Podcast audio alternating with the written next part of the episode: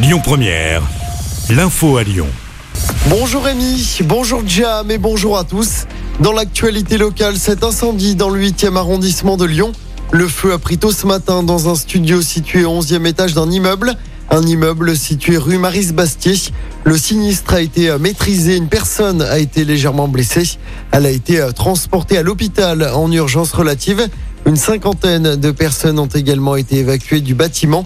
Le studio est détruit, mais le reste des logements ne sont pas touchés. Les causes de l'incendie ne sont pas encore connues. Du changement à Villeurbanne à partir d'aujourd'hui. La totalité de l'avenue Henri Barbus est définitivement piétonne.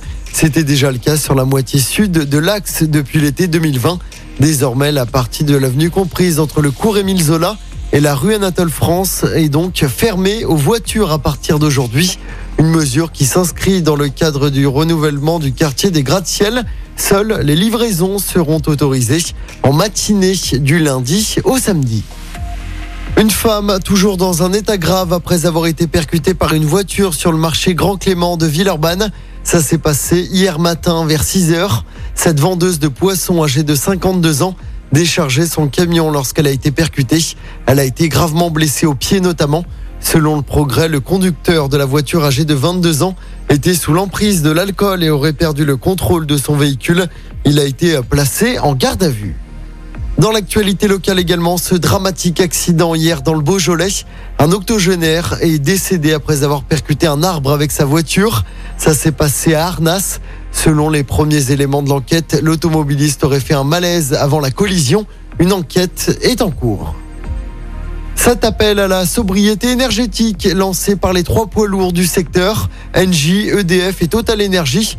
Pour la première fois, les trois dirigeants ont appelé les Français à moins consommer dès maintenant pour ne pas vider les stocks avant la chute des températures. Ils ont signé une tribune dans le JDD, c'était hier. Plusieurs millions de Français concernés par des revalorisations du RSA, des allocations familiales, des pensions de retraite dès le 1er juillet. Des augmentations de plus de 4%. C'est le texte sur le pouvoir d'achat qui sera examiné cet été à l'Assemblée. Et puis le procès des attentats du 13 novembre entre dans sa dernière ligne droite.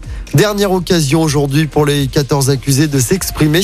Ensuite, les juges professionnels iront délibérer. Le verdict est attendu ce mercredi. En sport du tennis avec le début du tournoi de Wimbledon, titré samedi sur gazon en Allemagne pour son premier titre en simple depuis trois ans. Caroline Garcia entre en lice ce lundi à l'occasion du premier tour de ce tournoi du Grand Chelem.